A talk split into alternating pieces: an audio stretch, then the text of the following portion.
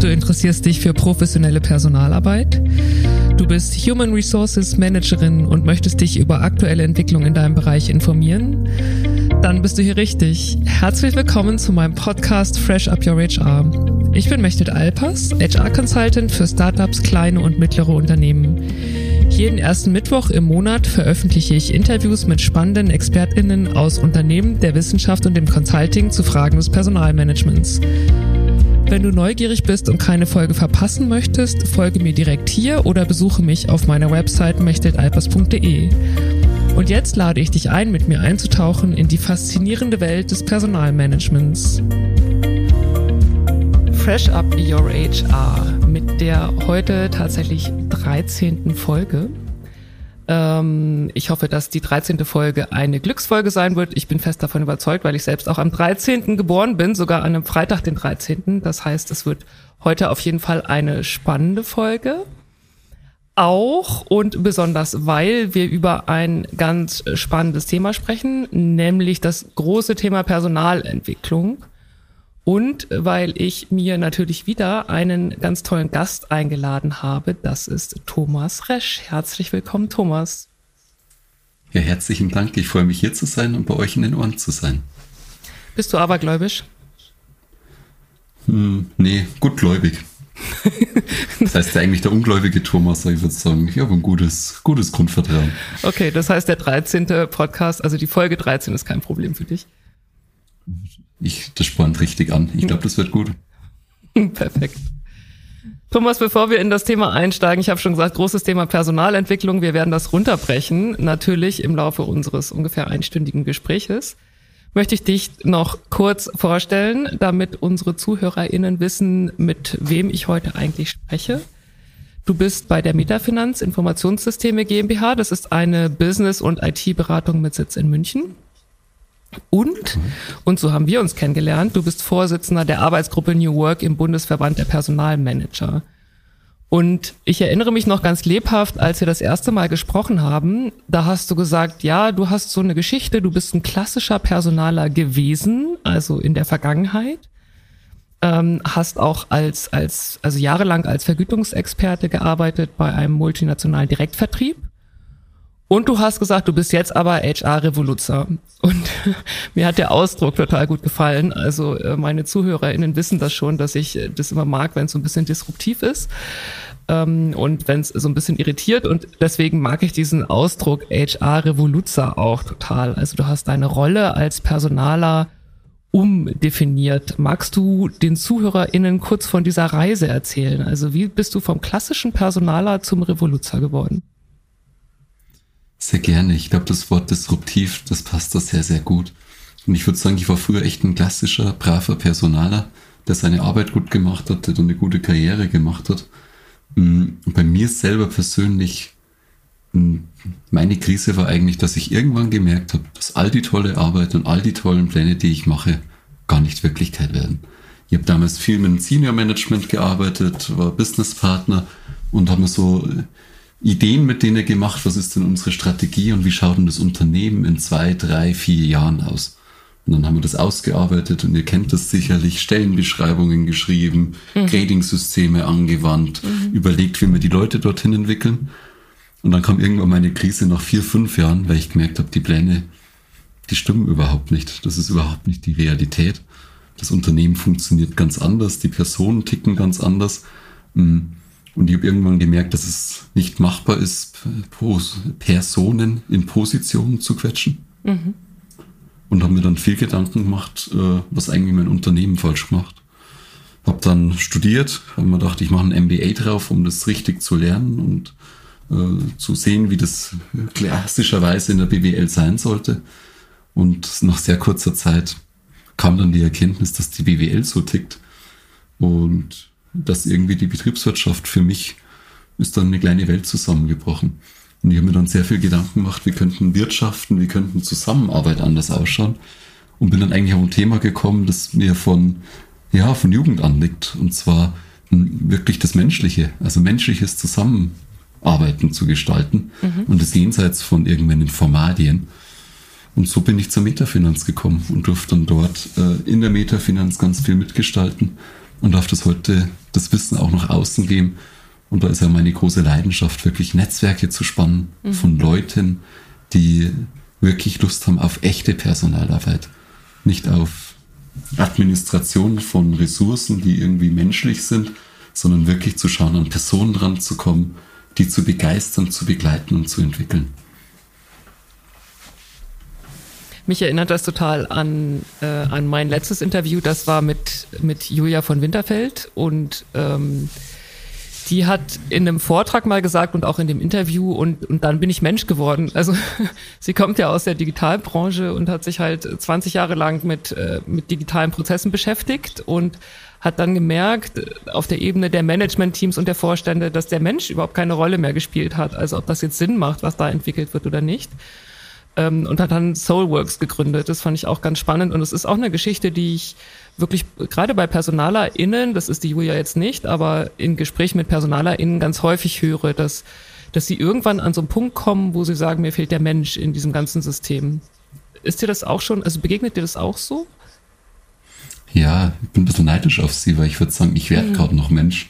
Also da gibt's noch eine lange, lange, lange Reise, dass man sich wirklich wieder richtig als Mensch einnordet gibt ja doch viele Systeme, die das von, von Schule über Studium hin ganz gut verhindern können, dass man nur noch in, in Strukturen denkt und dann immer bei sich selber ist. Aber jetzt stimme ich total zu. Und ich würde sagen, bei den Personalen ist das ausgeprägt, dass viele ja hm, den Beruf auch einschlagen, teils aus idealistischen, humanistischen Gründen mhm. und sich dann irgendwann gut in diese Strukturen einfügen. Hm. Und ich erlebe so viel Personal, die echt eine tolle Arbeit machen. Mhm. Die sehr viel so Gedanken haben, aber gleichzeitig, wenn man ein bisschen hinter die Fassade schaut, sagen, boah, wir sind ganz schön gefangen im System. Mhm. Und die möchte ich ermutigen, auch die Systeme zu verändern. Mhm. Äh, das wäre eigentlich ein schöner Schlusssatz, ne? Also ein schöner Aufruf. War jetzt ein kurzes Interview. ähm, äh, da würde ich mich auch direkt anschließen wollen. Aber lass uns mal auf unser eigentliches Thema schauen jetzt, nämlich das Thema Personalentwicklung. Du hast ja gerade schon gesagt, du würdest die PersonalerInnen gern aufrufen wollen, die, die Systeme zu verändern, also von innen heraus die Systeme zu verändern.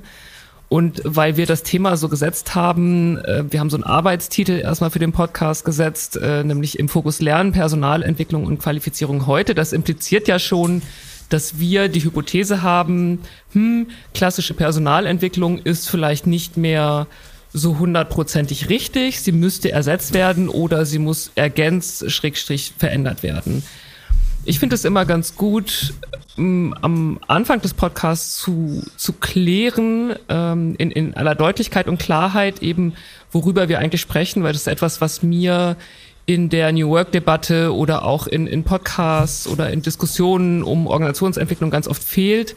Dieses, worüber reden wir eigentlich? Das sind meistens sehr globale Begriffe und die Leute reden dann teilweise über was anderes, ähm, benutzen einen Begriff, das kennen wir alle, aber reden über was anderes. Deswegen würde ich dich erstmal bitten, am Anfang für alle ZuhörerInnen zu definieren, was ist für dich klassische Personalentwicklung? Klassische Personalentwicklung ist für mich, da kommt bei mir sofort ein Bild hoch. Das ist, dass ich eine Person sehe, wo sie heute steht und mir überlege, vielleicht noch zusammen mit ihr, wo sie mal sein soll. Mhm. Und dann mir einen Plan aufstelle, wie ich sie von A nach B bringe. Zusammen mit ihr. Das ist für mich klassische Personalentwicklung. Mhm. Und ich habe jetzt so wild behauptet, wir haben uns überlegt, dass klassische Personalentwicklung nicht mehr immer und für jedes Unternehmen passt. Ist das überhaupt so, dass du mir da zustimmst? Lass mich da mal kurz überlegen. Hm, ich bin nämlich keiner, der sagt, Agilität macht überall Sinn und sollte man überall einführen und New Work ist generalistisch immer gut. Hm, bei der Personalentwicklung würde ich es aber fast behaupten. Und zwar aus dem Grund, hm, dass Entwicklung ja ganz, ganz viel mit Menschen wirklich zu tun hat. Mhm. Also da geht es sehr stark ans Eingemachte. Und ich rede jetzt nicht mhm. in Personalentwicklung im Sinne von, wie bringe ich mir jetzt in einer halben Stunde bei, äh, dass ich mir ein tolles Miroboard baue oder dass ich Teams telefonieren kann. Das ist für mich eine Personalentwicklung. Das sind so kurze Fortbildungsmaßnahmen, die, die ganz stark so auf einer kognitiven Ebene sind. Mhm. Aber wenn ich wirklich Personal, also was Persönliches entwickeln will, da muss ich mich fragen, was ich für ein Menschenbild habe. um das Menschenbild jemanden von A nach B bringen zu können oder da Pläne zu haben oder Maßnahmen zu haben, um das zu schaffen, das greift für mich dort nicht. Weil Menschen einfach ein komplexes System sind, mhm. wo ich mhm. nicht planen kann, wo es unvorhersagbar ist, wo ich was ausprobieren muss. Und daher kritisiere ich an der Stelle dann klassische Personalentwicklung, würde sagen, nö, die macht wenig Sinn von der Haltung aus. Mhm.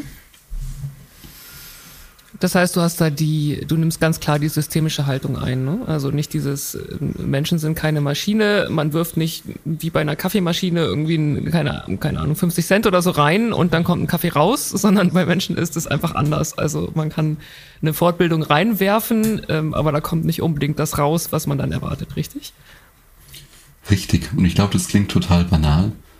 Wenn ich aber mit Führungskräften arbeite und skizziere ihnen diese zwei Bilder, also glaubt man eher dran, dass man jemanden so bewegen kann, in eine neue Rolle bewegen oder man entwickelt ja auch Leute. Das ist ja total spannend, dass die sich nicht entwickeln, sondern man entwickelt die mhm. dorthin. Mhm. Hm. Oder dann fragt er, oder ist es eher so, dass sie irgendwas ausprobiert und ich habe keine Ahnung, ob das funktioniert. Die ehrlichen Manager sagen mir dann immer irgendwann, na, es ist eigentlich schon so, ich entwickle ganz gerne Leute. Und das funktioniert nicht. Mhm. Das wissen wir, aber ich glaube, das fühlen ganz viele noch nicht. Mhm.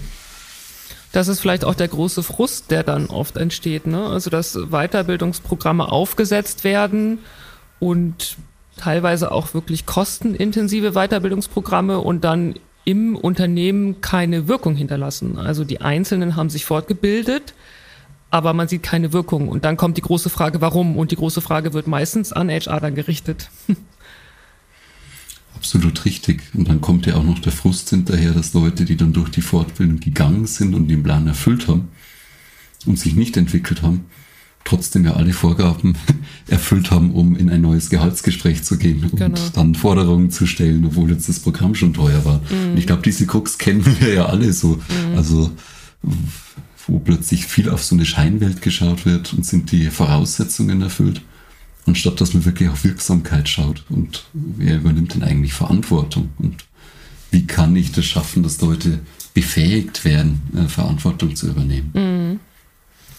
Ich glaube, da sind wir an dem Knackpunkt ähm, bei dem Thema Verantwortung. Ich habe im Vorfeld mir natürlich auch Gedanken gemacht und habe überlegt, gut, äh, ja, ich bin deiner Meinung, also klassische Personalentwicklung so von A nach B, ich entwickle dich dahin, also ich als Personalerin habe hab die Idee, ich weiß, so und so funktioniert das und das Programm gibt es, du läufst, durchläufst das und dann kommt ein bestimmtes Ergebnis raus, dass das nicht funktioniert.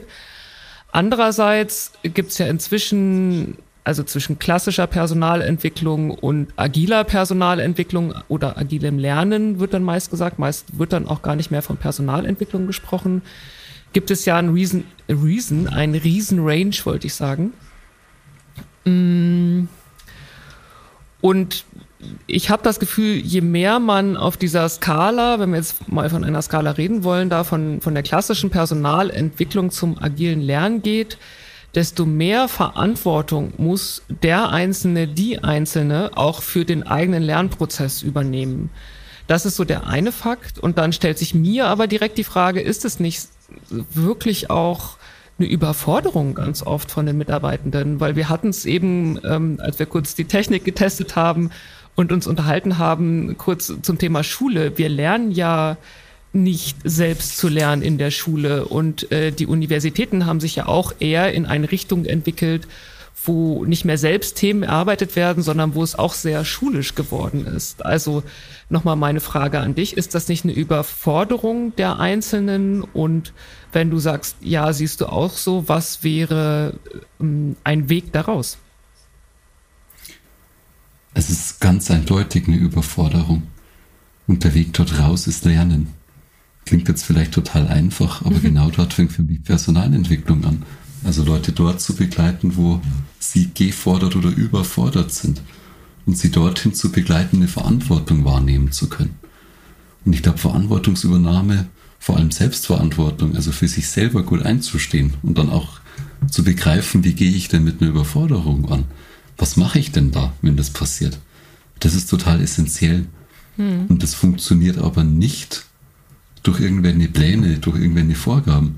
Das Einzige, was da funktioniert, ist echt im Kontakt sein mit den Mitarbeitenden. Mhm. Nur so geht es. Also dort nah dran zu sein mm, und sich zu überlegen, was braucht er. Aber ich glaube, noch wichtiger, sich auch zu überlegen, was hindert den denn daran, diese Verantwortung zu übernehmen. Mhm. Und das kann zum Beispiel die Sozialisation sein, auch mhm. in der Schule. Mhm. Also, dass vielleicht das Denken immer ist, ich darf ja nicht scheitern. Und nur wenn ich eine gute Note habe oder ein gutes Feedback bekomme, dann bin ich richtig. Anstatt in ein anderes Mindset reinzugehen und zu überlegen, was lerne ich denn da dabei, mhm. wenn ich gefordert und überfordert bin? Was habe ich denn da für eine Neugier? Was will ich denn da lernen? Das ist eine ganz andere Herangehensweise. Hm.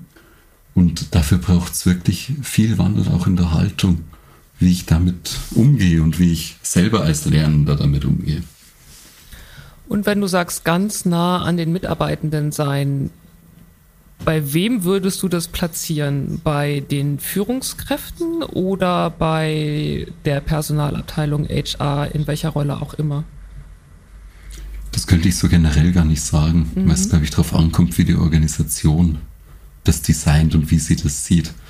Ich würde nur ganz stark dazu raten, genau den Diskurs in der, in der Organisation zu führen. Mhm. Also wer ist denn für ver, mh, verantwortlich dafür, wirklich Mitarbeiter zu begleiten auf ihrer Lernreise? Und da gibt es ja ganz unterschiedliche Ansätze. Einen, den ich kritisch beäuge, der, glaube ich, in kleinen Organisationen Sinn macht, ist, dass da einen gibt, einen Manager, der irgendwie alles kann. Projektmanagement, Budget, Entwicklung, Disziplinarik und halt einer für alles ist. Mhm. Und da habe ich jetzt absichtlich nicht gegendert, weil das ja wirklich so der Great Man-Theorie fast ist, dass mhm. da einer alles im Blick hat und alles gut beherrscht. Hm. Woran ich viel mehr glaube, dass man es wirklich funktionell trennt und sich äh, Gedanken macht. Da gibt es einen ähm, für dich, der begleitet dich in den Themen. Da gibt es einen für dich, hm, der begleitet dich in den anderen Themen, wie zum Beispiel Entwicklung. Und dann gibt es nur einen für dich, äh, mit dem arbeitest du zusammen. Mhm. Und ich glaube, so eine funktionale Trennung, sich das gut anzuschauen, macht viel Sinn. Und ein letztes noch, vor allem bei der persönlichen Entwicklung ist es zwar eine Herausforderung, aber eine sehr sinnvolle zu überlegen, kann nicht der Mitarbeitende selber wählen, wer ihn bei der Entwicklungsreise begleitet. Weil wenn das nicht passt und man kriegt einen, eine vorgesetzt, wo man sich denkt, hm, der traue ich das nicht zu, dann ist das sehr frustrierend. Dann hat man da schon einen Widerstand und schlimmstenfalls sogar einen guten Kündigungsgrund. Weil wir wissen ja alle, dass gute Leute vor allem wegen schlechten Führungskräften gehen oder mhm. Führungskräften, die sehr schlecht wahrnehmen. Mhm. Das ist natürlich für also ganz kleine Unternehmen, wie du schon gesagt hast, das ist schwer umzusetzen. Ne? Also wenn es ein Team und diesen Podcast hören viele wirklich kleine Unternehmen, wenn es ein Team gibt von, von 20 Leuten oder von 25 Leuten oder vielleicht auch nur von 15, dann ist, ist das ganz schwierig für jeden da intern eine gute Passung zu finden. Also da müsste man wahrscheinlich drüber nachdenken, ob man nicht mit externen dann auch zusammenarbeitet oder was wäre dein Vorschlag in dem Fall? Könnte man, aber ich glaube es gar nicht. Weil wenn man im Unternehmen ist mit 15 Leuten, dann glaube ich, mag man da ein paar Leute und vertraut mhm. denen auch und vertraut denen auch, dass, man, dass die einen weiterbringen können. Mhm. Sonst würde ich ja fast bezweifeln, warum man in diesem Unternehmen bleibt. Also das würde mich ja dann fast wundern. Und was könnte man in so einem Fall machen? Zum Beispiel wirklich Mentoring nachdenken. Mhm. Also wie können wir sich gegenseitig begleiten?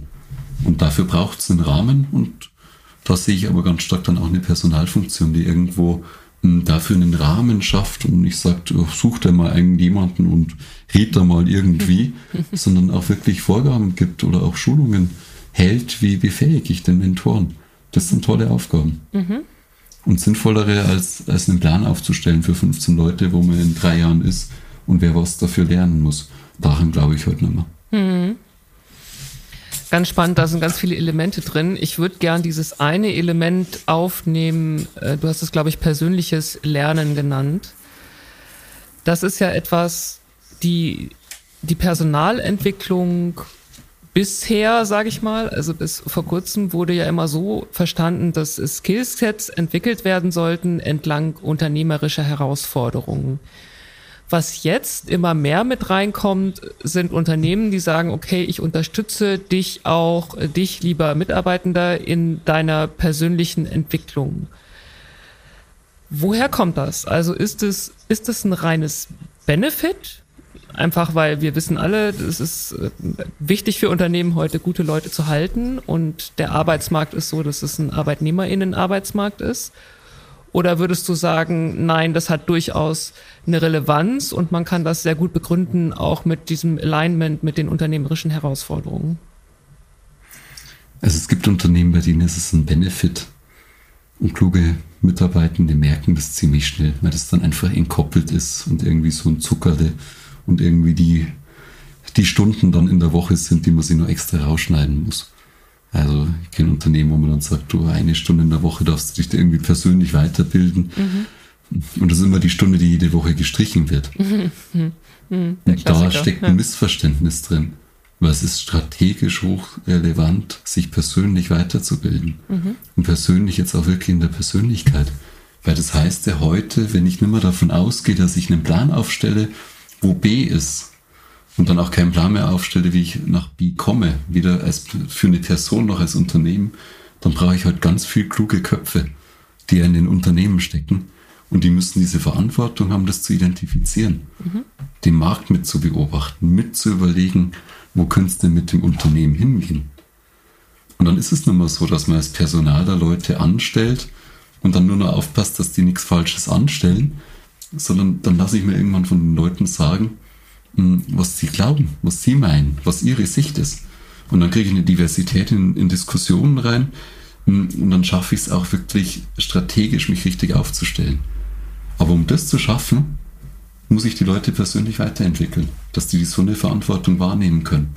Weil das sind die allerwenigsten gewohnt, weil unsere Strukturen und unsere Systeme, sind wir wieder bei den Systemveränderungen, hm, es einfach nicht zulassen und da eher bis heute noch so der Gedanke ist, die oben denken und die unten denken dann ein bisschen mit oder arbeiten das dann ab. Mhm. Und das reicht aber nicht mehr. Wir brauchen heute soziale Gehirne und nicht Einzelkämpferinnen, die so große, komplexe Probleme bewältigen.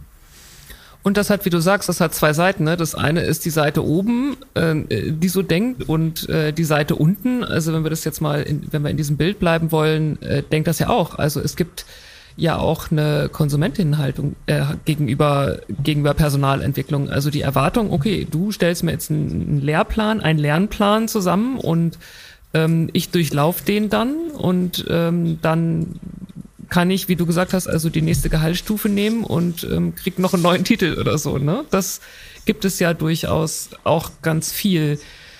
Mm, und da hast du schon gesagt, der Ansatz wäre dann letztendlich beim Lernen anzusetzen. Ne? Das wäre auch da dein Vorgehen. Also zu sagen, ja, diese, diese Konsumentinhaltung gibt es, aber es, wir brauchen heute, und wenn ich dich richtig verstanden habe, würdest du auch sagen, in allen Unternehmen, also egal was sie produzieren, egal ob es komplexe oder einfache Aufgaben sind, wir brauchen wirklich Menschen, die mitdenken und Verantwortung übernehmen, einfach weil die Welt, wissen wir alle, VUCA, das, das kennen wir auch alle den Ausdruck, also weil die Welt einfach extrem dynamisch ist und sich permanent verändert. Das haben wir auch erfahren in den letzten, in den letzten drei Jahren jetzt inzwischen. Wir brauchen, egal wo, Menschen, die mitdenken und auch ihr Schicksal äh, selbst in die Hand nehmen, oder? Ja, genau. Und weil du gesagt hast, einfache oder schwierige Aufgaben. Ich glaube, dass jeder einfach da eine Verantwortung mit fürs Unternehmen tragen kann. Mhm. Und übrigens, wenn das Unternehmen das richtig zulässt und entwickelt auch will. Und diese, dieses Potenzial zu nutzen, ist total wichtig. Und da würde ich gar nicht anfangen beim Lernen. Ja, ich würde echt ganz stark bei den Personen anfangen. Wie du es geschildert hast, muss ich gerade dran denken. Ich, ich unterrichte ja auch als Lehrbeauftragter und die Konsumentenhaltung, die kann man, die können ja jeder mal zurückdenken. Die erlebt man in jeder Vorlesung. Also man mhm. kommt rein und dann ist, was ja. erzählst du uns denn heute? Absolut. Und die zweite Frage ist, was davon muss ich denn wissen, damit ich gut durch die Prüfung komme? Genau. Das sind die zwei relevanten Sachen und es passiert ja genauso in Unternehmen. Ja. Also was muss ich jetzt arbeiten und was kann ich auch weglassen und es fällt keinem auf. So ungefähr Egal wie wichtig das eigentlich im Außen ist. Da geht es nur um diese innere Logik von der Universität oder von einem Unternehmen. Hm. Und die Entwicklung ist dann wirklich zu fragen, ja interessant, was interessiert denn dich? Was willst du voranstemmen?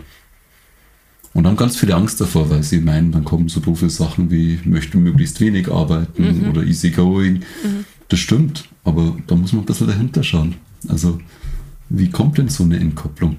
Weil ich bin höchst überzeugt, aus Erfahrung, aber auch aus theoretischer Überlegung, dass jeder wirklich die intrinsische Motivation hat. Und die ist aber weit, weit verschüttet bei sehr, sehr vielen. Mhm. Deswegen dann diese ex extrinsische Motivation irgendwie äh, Weiterbildung ist ein Benefit oder da kann ich mal eine Stunde stressfrei verbringen.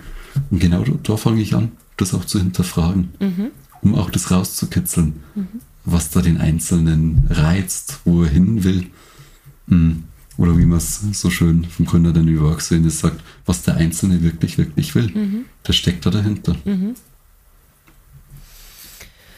Wir haben ja im Vorfeld gesprochen und da hast du erzählt, wie ihr das bei der Metafinanz gemacht habt, was ich total spannend fand mit den, ich glaube, zweimal im Jahr habt ihr diese Workshops gemacht. Ne? Magst du davon ein bisschen erzählen? Mhm. Ja, gerne. Mhm. Vielleicht für euch so ein bisschen zum Einkufen. Ist, wir arbeiten heute in der Metafinanz selbst organisiert mit 800 Mitarbeitenden. Und wir haben Teams, die wirklich selber entscheiden, dürfen innerhalb des Rahmens, wie sie sich organisieren und wie sie sich aufstellen. Und jeder einzelne Mitarbeitende kann auch überlegen, in welchem Team er arbeiten will. Gut, eine Voraussetzung ist, dass in das Team, wo man will, dass die einen haben wollen, aber ich glaube, mhm. das ist ein bisschen selbstverständlich, sonst wird es ja nicht funktionieren. Mhm. Und es gibt einen Workshop bei uns, wo wir wirklich die Teams einladen. Ist immer eine Einladung, also die müssen das wollen, mm, dass wir mal draufschauen, mm, was ist denn so Ihr Portfolio? Was sind denn eigentlich Ihre Interessen, die Sie im Team haben? Und der Workshop geht den ganzen Tag.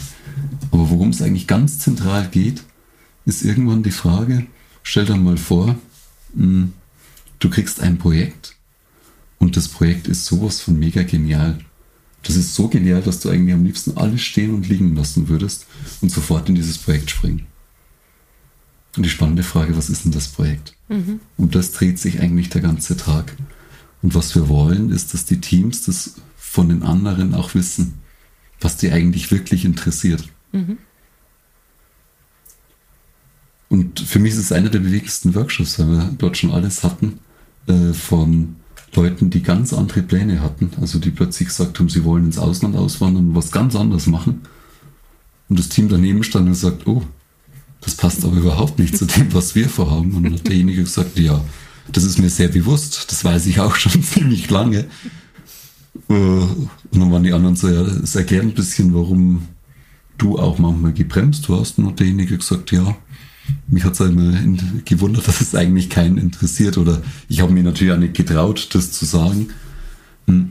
Und heute gehen wir sehr locker, oder nicht locker, aber bewusst damit um. Weil wenn es so einen Plan gibt, dann ist der in Ordnung. Dann kann man auch damit planen und weiß dann auch, warum da gewisse Leidenschaften nicht mehr da sind, wenn es wirklich in eine andere Richtung geht. Und in anderen Teams hat man auch schon Leute, die, die irgendwas innerhalb der Metafinanz gesagt haben, wo man auch gemerkt hat, das passt nicht zum Team oder es gibt im Team so zwei, drei Strömungen. Und genau dieses Bewusstsein, dass das so ist, an dem setzen wir heute an. Weil erst wenn es bewusst ist, kann sich es ja in eine gute Richtung verändern. Davor gibt es innere Konflikte, und Leute dürfen das nicht und irgendwelche äh, an der Oberfläche querieren, die sie keiner äh, erklären kann. Mhm. Hm. Und wir wollen halt wirklich rausfinden, was will denn der Einzelne und den dabei unterstützen. Da gehört es auch manchmal dazu, dass wir es challengen, ob der das jetzt wirklich will mhm. oder ob da doch wieder was Extrinsisches dahinter steht. Mhm. Hm. Aber im Kern wollen wir halt wirklich herausfinden, wie können wir die Einzelnen hm, befähigen, dorthin zu kommen, was sie wirklich, wirklich wollen.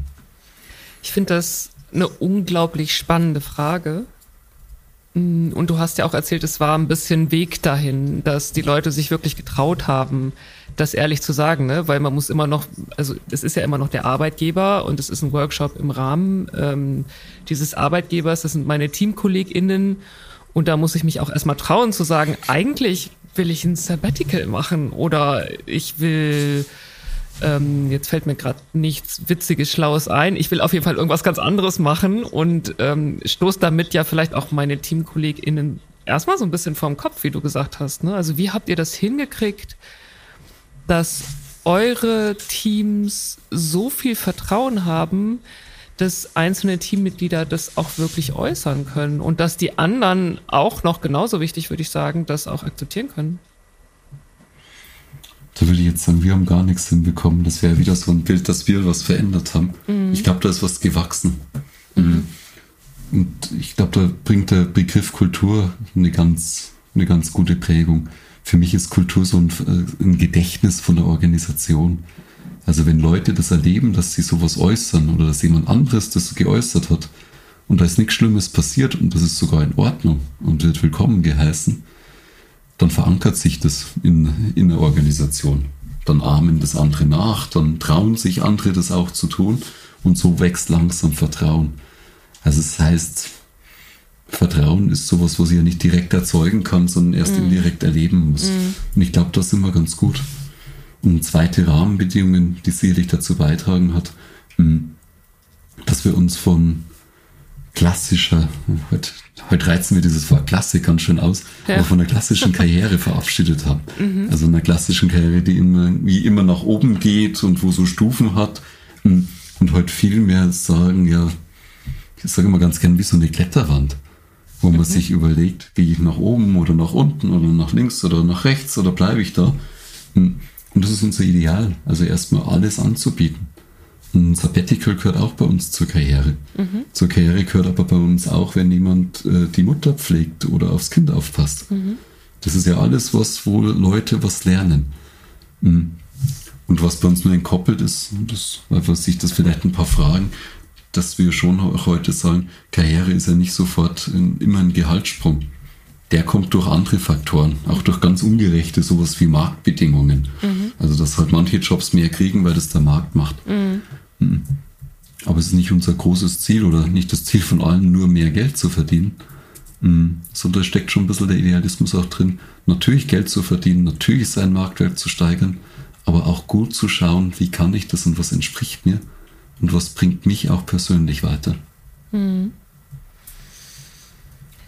Ihr wart ja mal, ähm, ich weiß gar nicht genau, wie lange das her ist, ich glaube sieben, acht Jahre oder so, ne? Also wirklich eine klassische Organisation, klassisch hierarchisch organisiert. Ich frage mich, wie, wenn ich jetzt sage, wie ihr das hinbekommen habt, heißt das wieder, ist das wieder dieses klassische Bild? Verstehe ich gerade, wo ich versuche, die Frage zu stellen. Also wie habt ihr gemeinsam das hinbekommen, dass diese klassische Karriereentwicklung nicht mehr so wichtig war. Also dieses, äh, dieses Vertikale, weil das ist ja auch in den Köpfen immer noch sehr verankert.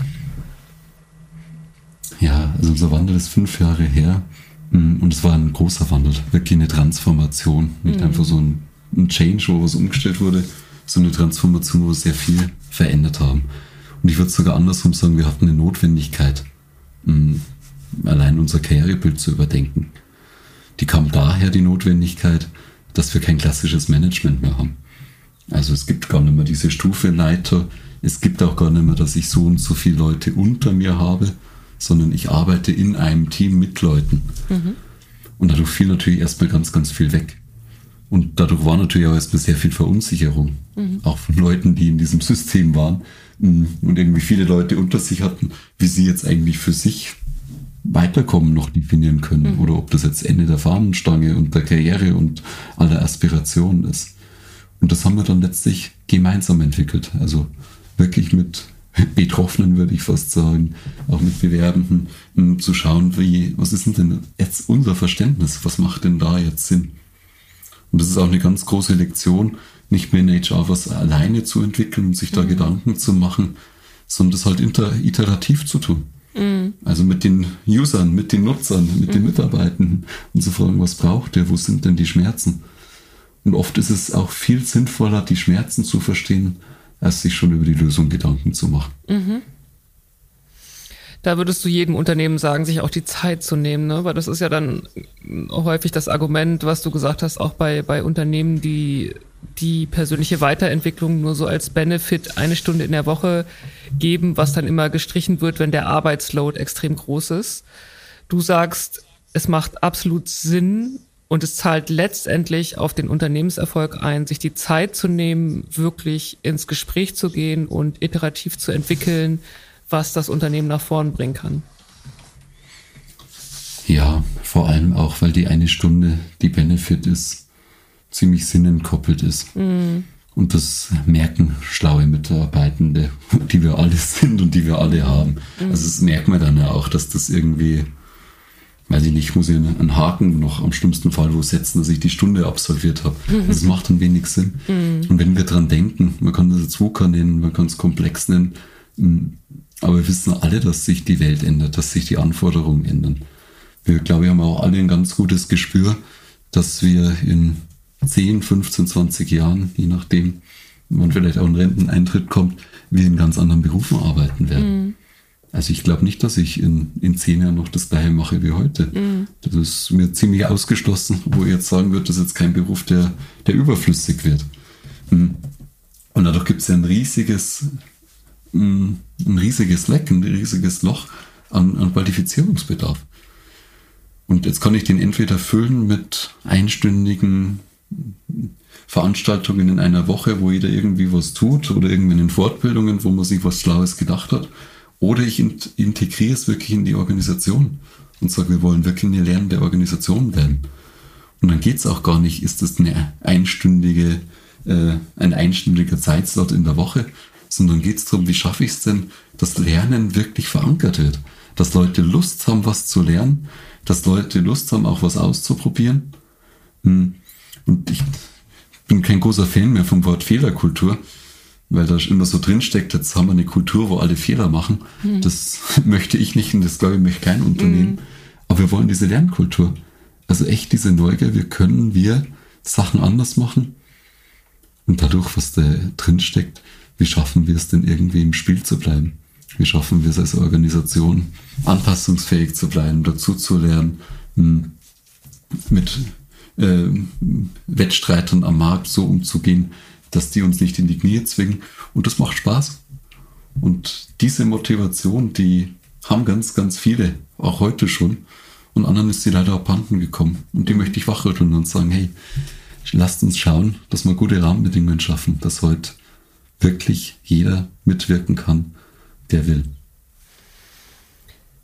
Wie ist das möglich? Also nochmal diese Frage. Es gab eine, eine Studie von Boston Consulting aus dem Jahr 2020, glaube ich, wo sie dann abschließend gesagt haben, in den nächsten zwei bis fünf Jahren müssen die deutschen Unternehmen ungefähr 60 Prozent ihrer MitarbeiterInnen um- oder weiterqualifizieren. Das ist ja eine Ansage, ne? Also das ist ja wirklich eine große Anzahl von Menschen. Wie kann das zum Beispiel ein, ein wirklich großes produzierendes Unternehmen, meinetwegen Automobilindustrie, wie können die das hinbekommen, wenn sie sagen, okay, wir müssen eigentlich 60 Prozent unserer MitarbeiterInnen brauchen ein neues Skillset, was immer das ist, da können wir gleich noch drauf zu sprechen kommen. Wie machen Sie das? Also ist das da auch wirklich so möglich, wie du das beschreibst? Also erstmal ja, ich glaube, da gibt es ganz viele Studien, auch die vom World Economic Forum, wo es einfach riesige Zahlen sind. Und ich glaube, da wird es auch sehr schnell deutlich, wenn man sich da mal reinliest, dass da klassische Seminare einfach nicht mehr funktionieren. Also da spricht man ja über Bedarfe, die riesengroß sind. Ja. Und die einzigste Chance, die ich sehe, ist es wirklich in die Kultur und in den Arbeitsalltag reinzubringen. Wir kennen ja alles, das ist so 70% Learning on the Shop, 20% hm, ist, glaube ich, Mentoring und 10% dann Classroom-Training. Aber das steckt ja da eigentlich auch dahinter, also diese empirischen Erkenntnisse, dass ich schauen muss, wie kriege ich in den Arbeitsalltag es hin, dass Leute dort bereits lernen. Mhm. Und je weiter ich in Silos bin, weil du jetzt gerade in großen Konzernen bist, desto schwieriger wird das. Das ist übrigens auch ja der Vorteil von, von kleineren Unternehmen, dass da viel mehr noch miteinander gelernt wird, noch mhm. viel mehr Austausch passiert und viel mehr Interesse da ist, was der andere macht, mhm. weil zum Glück noch alles ineinander greift. Mhm.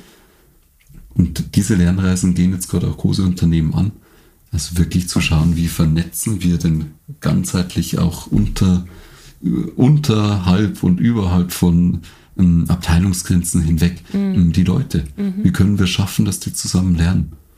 Und das kann durch sowas sein wie Working Out Loud, das mhm. kann ähm, durch Lernreisen sein, das kann aber auch durch ganz informelle Formate sein. Ich glaube, dass das Allermeiste, also auch was ich lerne, ist informell. Mhm. Und ich glaube, euch als Zuhörer geht es ja auch so. Deswegen hören wir ja auch Podcasts. Wahrscheinlich nicht gerade in der Stunde, wo wir sollten vom Arbeitgeber aus, mhm. sondern einfach informell, wo es uns gerade interessiert oder wo gerade der Stau lang ist oder die Bahnverspätung hat mhm. und nehmen dort was mit. Was du eben gesagt hast, finde ich auch nochmal ganz spannend. In den kleinen Unternehmen gibt es diese informellen Lernökosysteme sowieso immer schon. Also was dann teilweise vielleicht auch von HR äh, kompliziert versucht aufzusetzen. Ähm, Mentoring, Peer Group Learning oder so, das gibt es ganz oft schon. Hast du da auch einen Tipp für, für PersonalerInnen, wenn Sie jetzt daran denken, Lernen ist auch in meiner Organisation ein Thema, wie kriegen Sie das hin mit dem offiziellen, was Sie sich ausdenken, dieses informelle nicht kaputt zu machen? Indem Sie beim informellen ansetzen. Mhm. Und ich würde es mal sagen, jetzt nicht das informelle formalisieren, da könnte auch einiges kaputt werden, mhm. aber das informelle auch wirklich framen und wertschätzen. Mhm und vielmehr vielleicht mit Informellen auch mal in Kontakt zu gehen. Klingt jetzt so hypothetisch, aber wirklich mit den Leuten zu sprechen und sagt, was bräuchtet ihr denn noch? Und wie können wir euch vielleicht größer machen oder habt ihr nicht Lust, das anderen auch beizubringen, wie ihr dort arbeitet? Mhm. Und ich glaube, das ist was ganz Wichtiges, weil viele Organisationen so diese informellen Netzwerke entweder stiefmütterlich behandeln mhm. Mm, oder sogar bekämpfen. Also so wirklich schwiegermütterlich schon fast, dass man sagt, uh, da ist was Informelles, da mhm. sind irgendwie geheime Organisationen in unserer Organisation, mhm. die sich nicht an den formellen Prozess halten. Mhm. Und da braucht man das Umdenken, zu sagen, da passiert ja die Innovation, da passiert die Begeisterung. Da haben Leute dann wirklich Lust auf ein Unternehmen. Also man hält ja keinen im Unternehmen, weil es da tolle Trainings gibt, sondern weil die dieses Informelle, weil die den Kontakt zu anderen Kollegen schätzen. Mhm.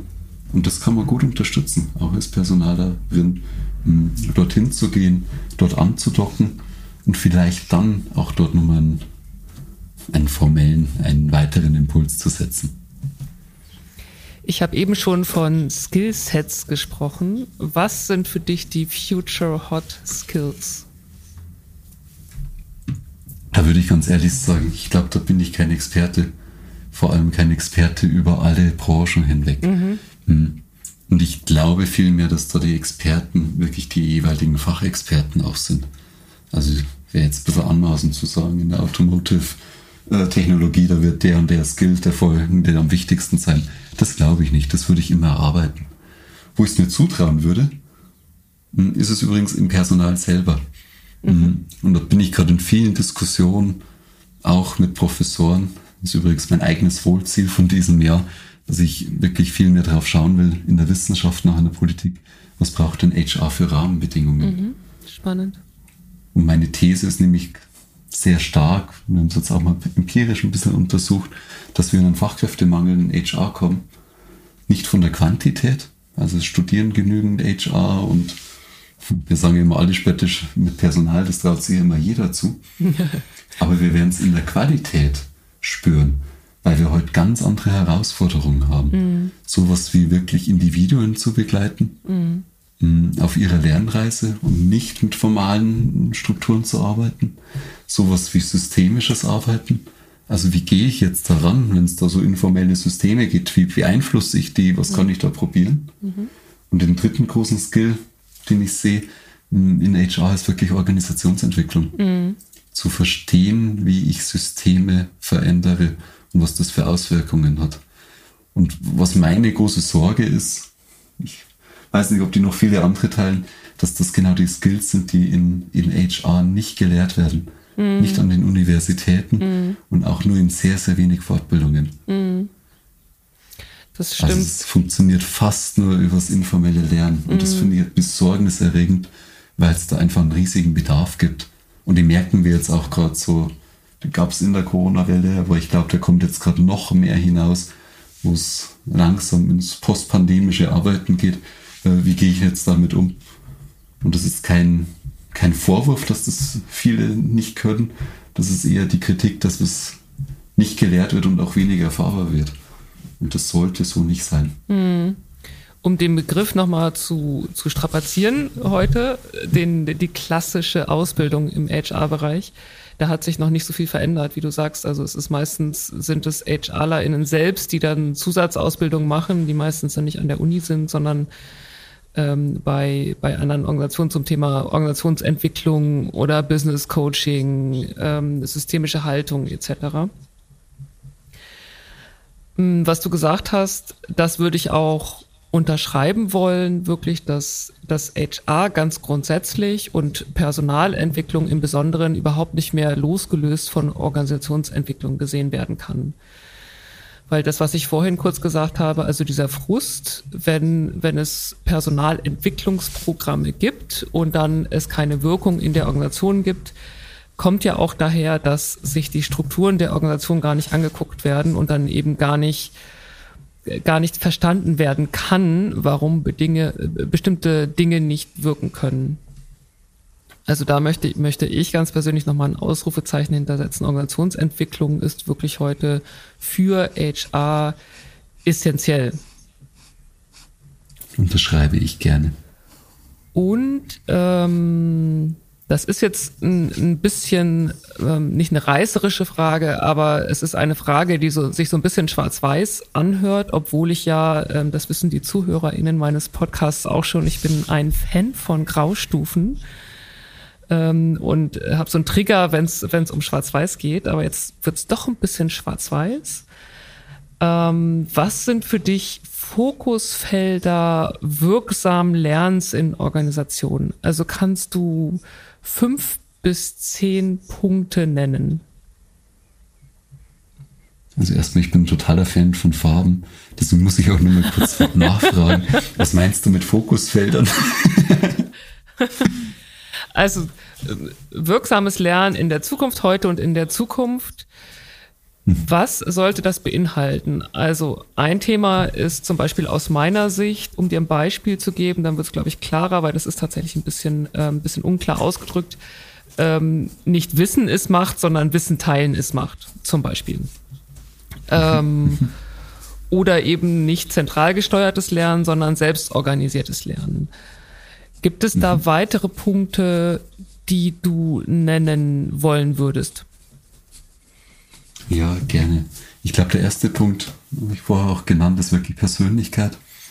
Hm, dass Leute sich wirklich selber gut kennenlernen. Das mhm. brauchen wir heute, weil wir viel mehr Selbstverantwortung haben.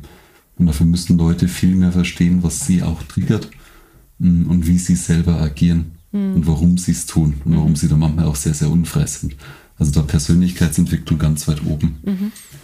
Das Zweite, was ich sehe, ist wirklich Zusammenarbeit zu lernen nicht eine Zusammenarbeit im Sinne von einer Gruppenarbeit, die man vielleicht in, in der Grundschule mal gemacht hat, dass man irgendwie eine Aufgabe sich teilt und dann arbeiten da zwei, drei, sondern wirklich zusammenzuarbeiten, wirklich mhm. zusammen zu denken. Mhm. Also dieses, dieser Begriff von sozialen Gehirnen und die zu spannen, der wird essentiell.